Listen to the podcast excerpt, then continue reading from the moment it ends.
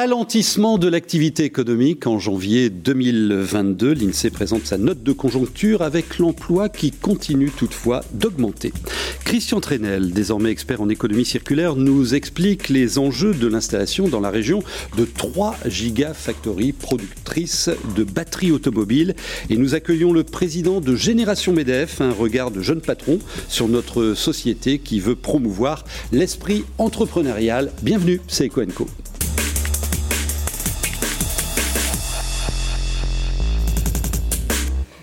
Delphine L'Église, vous êtes chef de la division conseil et expertise à l'INSEE Hauts-de-France.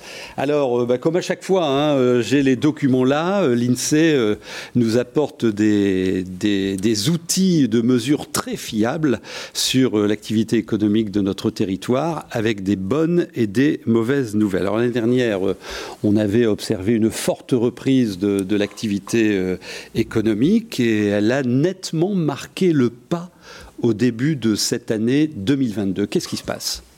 Alors effectivement, euh, en juin 2021, nous avions retrouvé euh, le volume d'heures rémunérées donc tel que déclaré par, euh, par les entreprises. Mhm. Donc c'est l'indicateur que nous nous suivons en région pour mesurer l'évolution de l'activité. On voit le schéma là. Voilà. donc voilà. Donc après le grand grand plongeon au moment de la première du premier confinement, en particulier en avril, effectivement petit à petit ce, ce volume d'heures rémunérées pardon a, repris, a augmenté. Et là, donc sur décembre 2021, janvier 2022, mmh. on voit un ralentissement de cette hausse, de cette augmentation, euh, principalement du fait, euh, donc euh, si vous voyez le graphique, dans la partie en rouge. On peut revoir le graphique, oui. Voilà, donc qui a trait à l'industrie. Donc effectivement, ce ralentissement est dû à l'industrie. Donc euh, l'industrie qui, comme les autres secteurs, a euh, bah, subi aussi euh, les vagues Delta, Omicron récentes, mais en plus a rencontré des difficultés d'approvisionnement. Donc c'est le secteur de l'intérim et du secteur marchand qui sauve la mise et vous expliquez ça parce qu'il n'y avait pas encore l'Ukraine là, euh, non. mesure. Voilà. Alors effectivement, euh, au niveau national, nos collègues euh, suivent l'activité par le PIB, bien évidemment, le produit intérieur brut. Et eux, donc sur le premier trimestre, donc ont sorti leurs chiffres provisoires où il y a une stabilité du PIB mhm. et notamment du fait des premières répercussions, répercussions de la guerre en Ukraine en mars. Autre indicateur intéressant, c'est le, volume de création d'entreprises. Alors, c'est un plus, c'est un moins? Alors là, maintenant, c'est un plus, mais qui fait euh, suite à trois mois. Plus 3,2 euh, alors, au premier trimestre 2022. Effectivement, tout à fait. Donc, c'est euh, les créations d'entreprises redeviennent dynamiques, portées par les créations sous le régime de la micro-entreprise, qui est particulièrement donc dynamique. D'accord. voilà, mais pas forcément les, les auto-entrepreneurs, la micro-entreprise. Alors voilà, nous effectivement, on raisonne sur la, le régime de la micro-entreprise, mais pour le commun, euh, voilà, c'est les auto-entrepreneurs, ah, c'est bien la, même, chose, voilà, tout à fait. Oui, oui donc euh, beaucoup de, personnes continuent à vouloir créer leur business, mais euh, sur ce statut d'auto-entrepreneur. Néanmoins, les défaillances, ça aussi c'est important à noter, sont en augmentation. Pourquoi? Oui, alors les défaillances, on, les, donc, on a continué à les suivre pendant la crise, et c'est vrai qu'elles continuent à baisser pendant longtemps, alors que le contexte économique, évidemment, n'était pas du tout florissant. Euh, et, mais en fait, c'était les mesures d'aide apportées par le gouvernement qui faisaient que les défaillances continuent à diminuer. Avec la reprise économique, et eh bien évidemment, ces mesures s'allègent progressivement. Et donc, depuis trois mois, nous voyons effectivement une reprise des défaillances d'entreprises, donc euh, à peu près 5% en plus en janvier 2022. Et vous mesurez également la consommation des ménages à partir de l'utilisation des, cartes bancaires, hein, euh, c'est ça? Alors, qu'est-ce que ça donne côté consommation des ménages? Vous annoncez une hausse? Alors voilà, là, c'est effectivement c'est contrasté.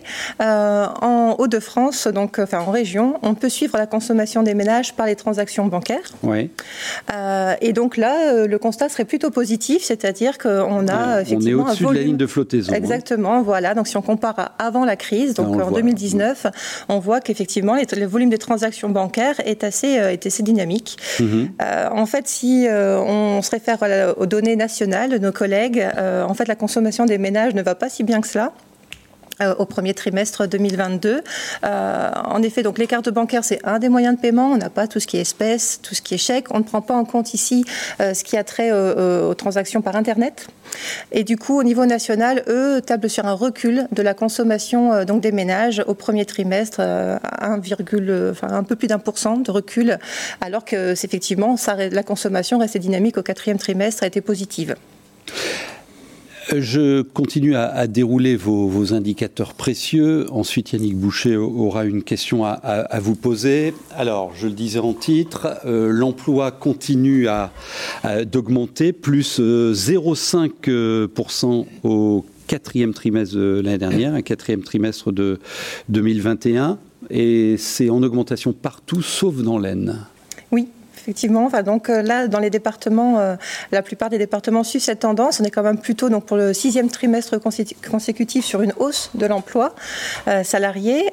donc effectivement, le, marché du travail est quand même plutôt favorable actuellement. On a le taux de chômage là. Hein, le taux de chômage. Après, donc, voilà, donc sur le taux de chômage aussi, effectivement, on observe une baisse du taux de chômage sur le premier trimestre 2022.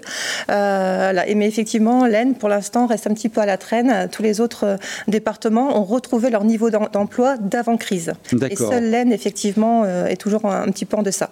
Mais je note, alors ça ne doit pas être une bonne nouvelle, que cette augmentation de, de, de l'emploi, cette baisse du chômage, est essentiellement portée par l'intérim.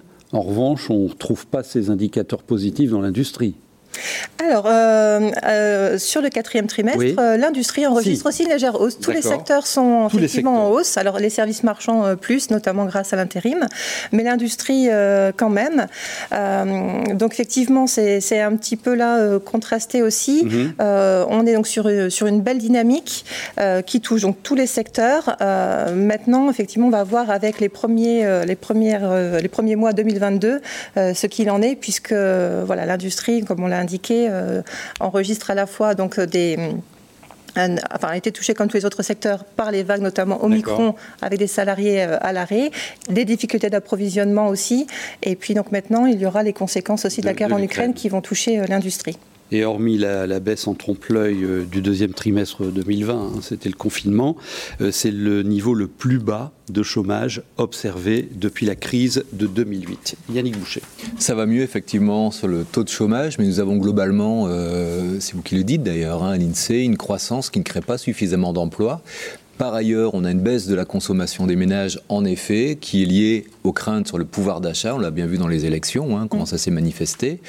Euh, l'inflation qui est forte. Oui. Hein, euh, on dit bientôt 5%. Oui, 4,8 en provisoire actuellement, oui. Pensez-vous qu'il va falloir euh, euh, augmenter les salaires, par exemple, pour euh, et si on augmente les salaires, il y a une boucle, hein, inflation salaire, qui fait que très présent on augmente les, les salaires. 1er mai. On appelle la déflation, hein, c'est-à-dire voilà.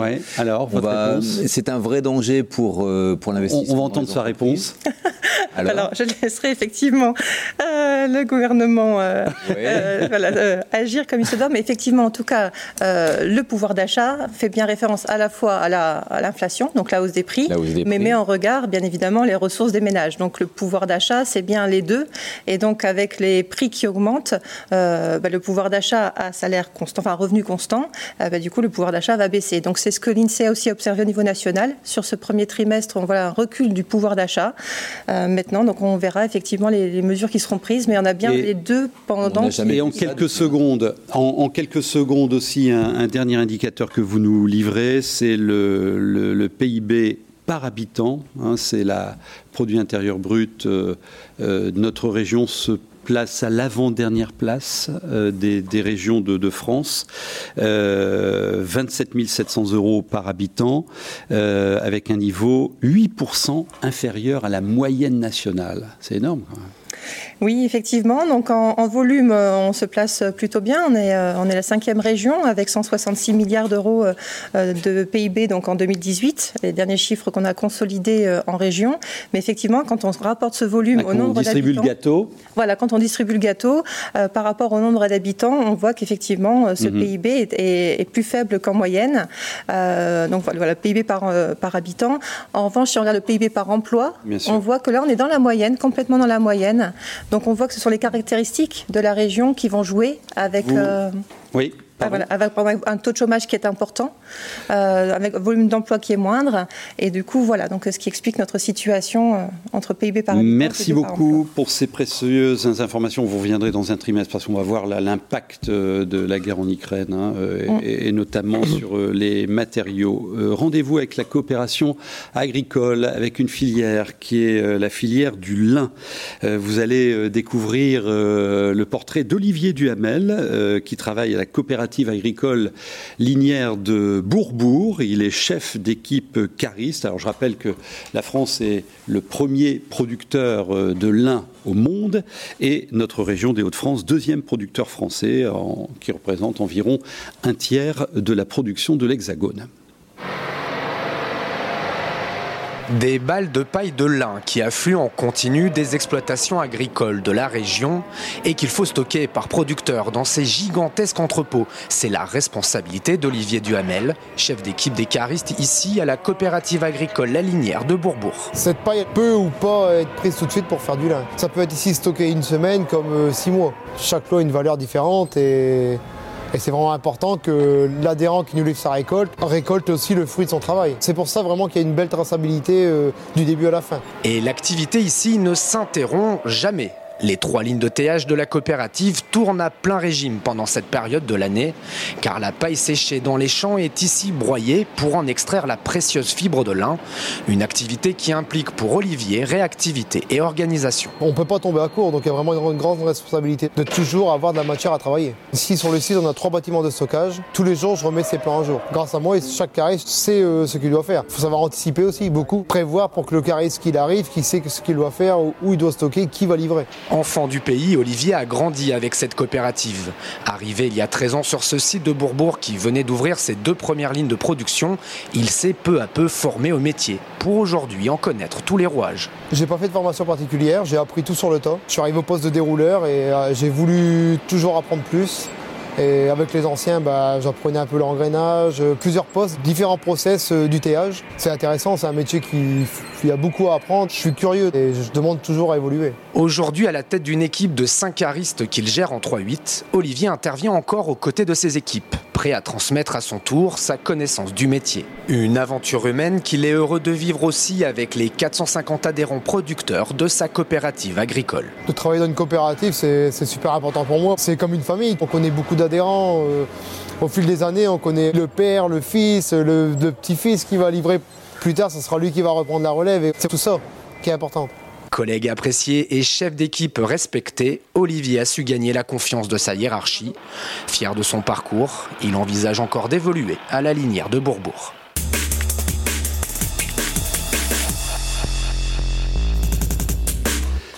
Christian Trenel, expert en économie circulaire, est l'invité de Yannick Boucher. On va rester à Bourbourg. Vous connaissez ce terrain-là, euh, Yannick et Christian?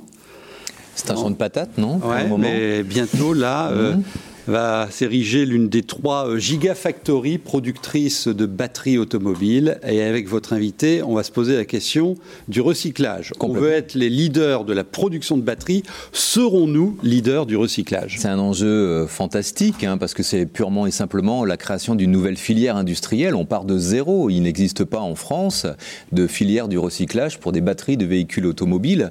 Et donc, les Hauts-de-France qui disposent effectivement du monopole de la fabrication des batteries en France, il y a trois usines. Hein, euh, il y en a une à Dunkerque, il y en a une autre à Douai, et la troisième est à Douvrin, Billy Berclos. Euh, donc c'est 4500 emplois pour produire des batteries, mais quid du recyclage, la fin de vie, parce qu'il y, a des, des tonnages. Alors, première question, Christian Trenel, pouvez-vous nous cadrer un petit peu les choses? Est-ce qu'on imagine les composants, les métaux, tout ce que contiennent les batteries? Est-ce que c'est facilement recyclable? Et est-ce qu'on est en mesure de pouvoir le faire dans notre région? Alors, ce sujet des batteries est un sujet mondial. Euh, on voit qu'il y a des développements très forts et que le leader de la production des batteries, c'est la Chine. L'Europe n'est pas mal placée. L'Allemagne avance très vite et en France, euh, la France est relativement bien positionnée sur la fabrication des batteries et la chance qu'on a, c'est que les trois seules gigafactories identifiées sont en Nord-Pas-de-Calais. Euh, les contraintes pour pouvoir fabriquer des batteries maintenant, de par les normes européennes, mais aussi les exigences à la fois des utilisateurs, c'est diminuer l'impact environnemental de la fabrication et de l'usage de ces batteries. Et ça veut dire que des gens comme ACC, dans la conception de l'usine, euh, n'imaginent pas ne pas intégrer de matières issues du recyclage. Alors, est-ce que c'est possible de le faire de ne pas être dépendant de la Chine pour avoir euh, un certain nombre de métaux. On veut être autonome. De la Chine, du Congo, euh, d'autres pays. Et puis le, lithium aussi actuellement, donc qui va faire l'essentiel des, futures batteries, mhm. vient aussi donc d'Amérique du Sud.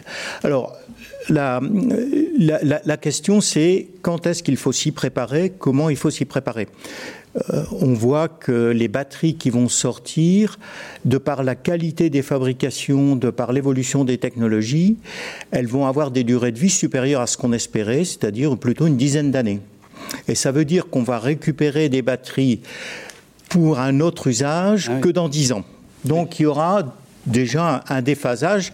Entre production et recyclage. C'est ce que vous dites d'ailleurs dans, dans le papier euh, du supplément éco euh, de la Voie du Nord, hein, la durée de vie d'une batterie, euh, avec un décalage entre production et recyclage. Les matières à recycler arriveront plus tard.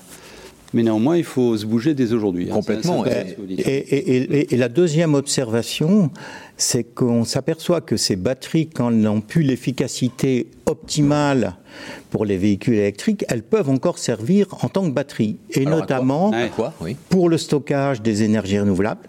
C'est une vraie mine, c'est un vrai atout euh, et si elles sont utilisées, elles ont encore une performance de 80% de leur performance on initiale. Stocke de l'électricité. Euh, et donc de panneaux solaires, d'éoliennes ou d'autres types de sources d'énergie renouvelable, production. Et ce qui veut dire qu'on va les avoir cyclées dans 20 ans et non pas dans 10 ans.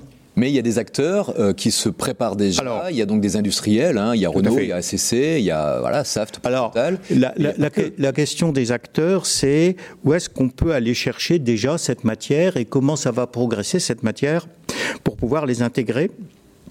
Les exigences, par exemple, d'intégration euh, ou de nickel ou de cobalt euh, au niveau de la Commission européenne, c'est 5 à 6 comme matière issue du recyclage, parce qu'ils savent qu'il y a euh, ce décalage.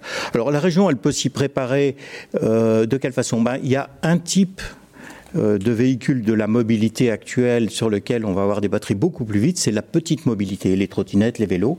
C'est aussi des batteries lithium-ion et on peut déjà se préparer à ça.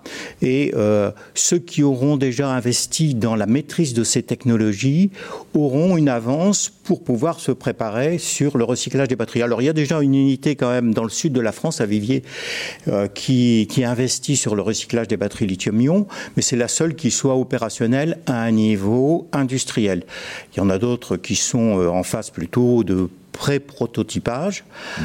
Euh, et, euh, les, les, atouts que la région peut avoir. La région, un mot important. Oui, c'est de prendre conscience que actuellement, dans les batteries lithium-ion, il y a sept typologies déjà de de batteries. Sept technologies différentes. Sept technologies différentes. Ça veut dire que les conceptions et ou les désassemblages nécessiteront, ce que tu disais la semaine dernière lors de euh, une forte adaptation des métiers à euh, des techniques qui vont changer tous les 5 ans. Uh-huh. Hein. et, sur la charge, sur le temps de charge, sur la densité des métaux, sur la durée de vie. Mais aussi sur la façon de déconstruire, sur les compétences nécessaires pour le, la déconstruction. Et euh, je pense que les atouts que la région peut faire, c'est aussi un autre aspect, c'est comment on capte tous ces gisements. Alors, tout cela est très technique. Et une dernière question, la région est stratège. Il y a une délibération hein, qui a été euh, diffusée. elle demande au monde économique de s'organiser Où en est-on? Alors, il y a un appel à manifestation d'intérêt qui a été lancé il y a une petite année pour financer des premiers projets. Il y en a six qui ont été retenus, mais maintenant ça se traite au fil de l'eau. Et un, des sujets, c'est notamment comment on mesure l'impact environnemental du développement du recyclage. C'est un projet batteur sur lequel on aura des premiers éléments de réponse qui seront communiqués demain avec le cabinet Willoop. Et on, on s'aperçoit que euh, la région, elle doit investir à plusieurs niveaux. Elle doit investir bien sûr dans les aspects techniques, mais dans les aspects formation, dans les aspects recherche et développement, et dans les accompagnements des mutations, des compétences. Une nouvelle aventure, une nouvelle filière qui se crée. C'est pas tous les matins qu'on a une nouvelle filière industrielle. On parlait du lin il y a quelques, quelques minutes. En voilà une. Mais là, elle concerne toute la région pour que la région devienne le portage, le porte-avions national, hein, le porte-drapeau national. Et euro-régional. Du, recyclage, du recyclage de ces millions de batteries. Et tout de suite, merci beaucoup, tout de suite, allez les jeunes.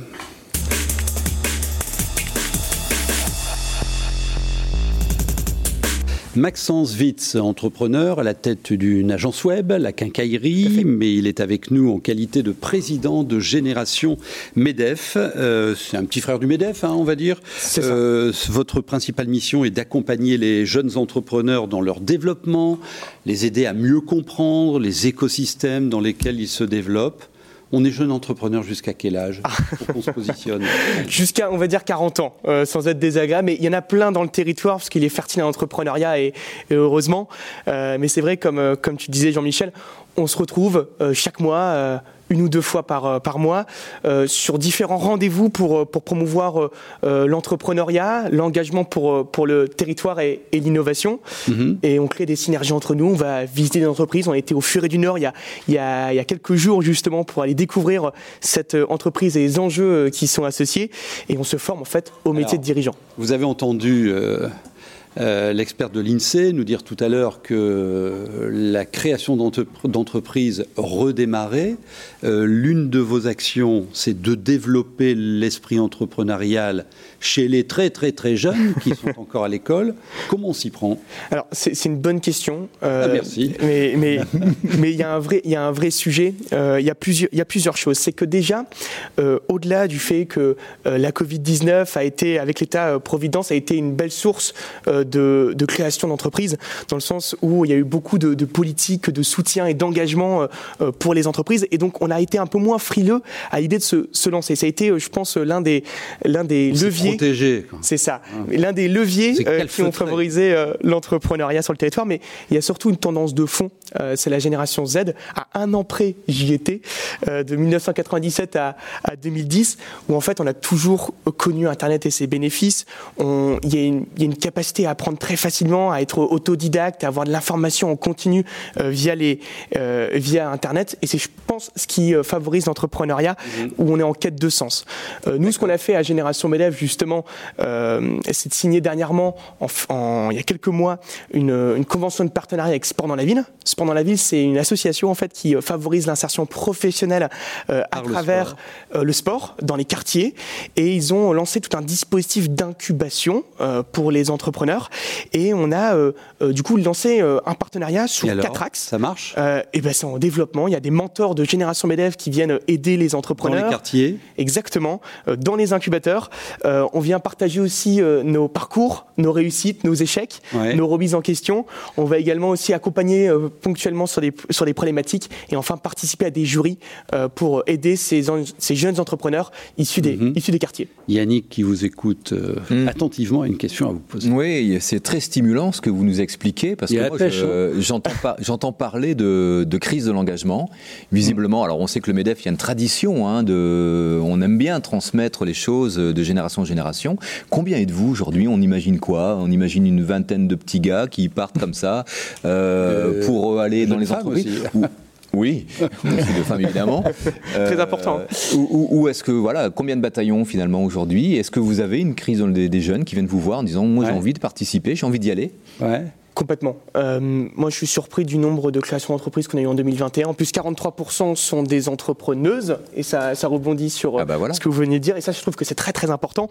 Euh, Initialement, il y, a, il y, a, encore quelques, quelques années, quand je me suis lancé, en effet, j'ai vu qu'il y avait euh, euh, encore quelques euh, peurs à se lancer. Et là, aujourd'hui, depuis 2020-2021, le Covid, la génération Z fait que, je pense, il y a justement un, engouement à l'entrepreneuriat. On le voit dans les incubateurs, dans les programmes des écoles, dans les écoles de commerce, dans les écoles de communication, voire même dans les écoles d'ingénieurs. J'ai l'impression que tout le monde a déjà créé une entreprise. Alors, à la taille d'une école, mais il y a vraiment cette, cette volonté, en fait, de mais vouloir... Vous, génération MEDEF, vous êtes en association ou Oui, on est une soixantaine de jeunes aujourd'hui sur le territoire. D'accord. Sur le territoire des Hauts-de-France. Et une vocation demain, évidemment, développer, euh, notamment au regard du COMEX 40, qui est un think tank. Alors oui, cette jeune génération. Je en parler, parce que c'est un autre engagement important. Le COMEX 40 euh, a été lancé par le, le MEDEF. Alors, c'est pas statutaire, c'est directement rattaché au président du, MEDEF. Et il vous commande euh, des, des, réflexions en 2019. Ils ont réfléchi sur les, les conséquences pour l'économie du recul de la démocratie dans le monde. Et là, vous bossez sur un, un nouveau partage des richesses. Alors c'est vrai non, dans la bouche d'un patron, ça. non mais je, peux comprendre euh, la, réflexion, la remarque. Euh, c'est vrai qu'il y avait un, sujet, c'était le, repartage des richesses créées par nos entreprises avec nos collaborateurs. Aujourd'hui, moi, dans, mon agence, on, est, on est 24 aujourd'hui. On, tend continuellement à, s'agrandir. Et il y a un vrai sujet, c'est comment est-ce qu'on peut bah, repartager la richesse. Euh, et c'est un vrai sujet. Et autrement que par l'aspect pécunier, il y a d'autres leviers qui favorise également le pouvoir d'achat, mais autrement, et également euh, l'engagement dans nos entreprises. Genre Et bah, il y, y, en a beaucoup, par exemple le sport en entreprise, qui est financé par entreprise, c'est quelque chose qui est euh, fédérateur pour les collaborateurs, sur lequel on va pouvoir euh, financer des, concrètement des actions. On va pouvoir également les candidats à l'emploi vous challengent là-dessus désormais. Hein. Pardon? Les candidats à l'emploi vous challengent là-dessus. Ah oui, complètement. Qu'est-ce que tu m'apportes? Quel sens tu m'apportes également? Bon, l'aspect pécuniaire, quand même, est, est, est important. C'est un fondement. Vous distribuez la richesse, vous le, Je sais pas, le le, dividende euh, C'est quoi votre politique Il y, a des lois en ce moment qui sont en faveur justement euh, de, du développement de ces, des dividendes pour les salariés. C'est des choses qui sont très intéressantes et qu'on suit de près, évidemment, euh, à Génération MEDEF. Dernière question en, 20 secondes. la crise ukrainienne qui s'enlise, hein, qui, qui va durer. alors je ne sais pas si dans votre métier du web ça a un impact direct, mais comment vous... Enfin, c'est quoi le regard des, des jeunes entrepreneurs euh, sur ce sujet Vraiment en, 10 secondes. En 10 secondes, ça peut être très long, euh, très court, pardon. Euh, il y a dans un sens un sentiment de, peur, mais l'idée aussi d'être dans des groupements comme le MEDEF, c'est de pouvoir avoir une vision. On est formé, il y a des conférenciers qui viennent nous décrypter l'information, parce que parfois on n'est pas forcément toujours en mesure de pouvoir bien la décrypter. Et donc c'est ça aussi l'intérêt du MEDEF, c'est un service aux entreprises, et c'est de pouvoir avoir cet œil-là qui nous permet de driver nos entreprises. Alors Maxence, il donne l'envie d'entreprendre. Hein. Euh, génération MEDEF euh, sur le site euh, du MEDEF Hauts-de-France. Si vous avez des informations économiques, vous me les envoyez à cette adresse et on se retrouve avec Yannick la semaine prochaine.